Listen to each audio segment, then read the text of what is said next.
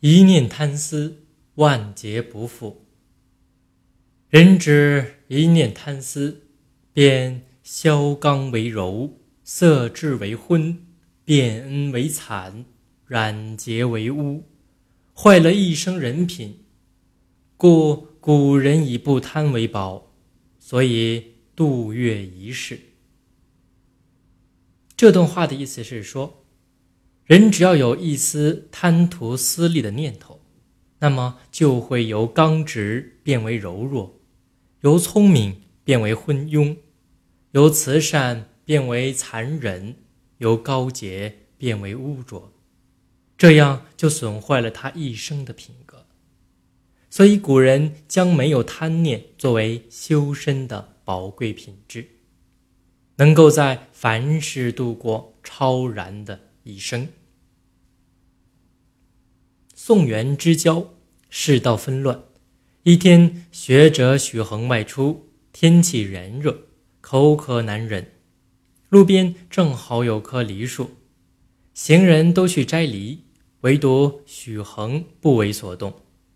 有人便问：“你何不摘梨解渴呢？”他回答。不是自己的梨，岂能乱摘？那人笑其迂腐，世道这样乱，管他是谁的梨。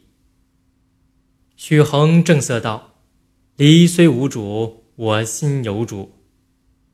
我心有主与一念贪思是两种截然相反的态度，其结果也正是一个浩气长存，一个万劫不复。”人生一世，有的人能够坚持自己的主见，恪守自己的操行，排除外界的干扰和诱惑，不为外物所役，不被名利所困；有的人或追名逐利，或贪赃枉法，或晚节不保，最后落得身陷囹圄，悔恨终生。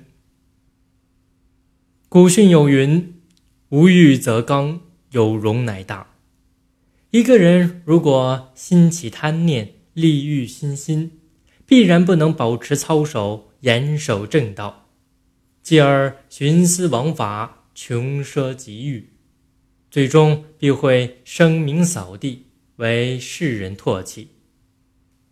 贪欲为人性弱点，如果是位高权重者，别人。也许会因此投其所好，拉其下水，从而为其所用。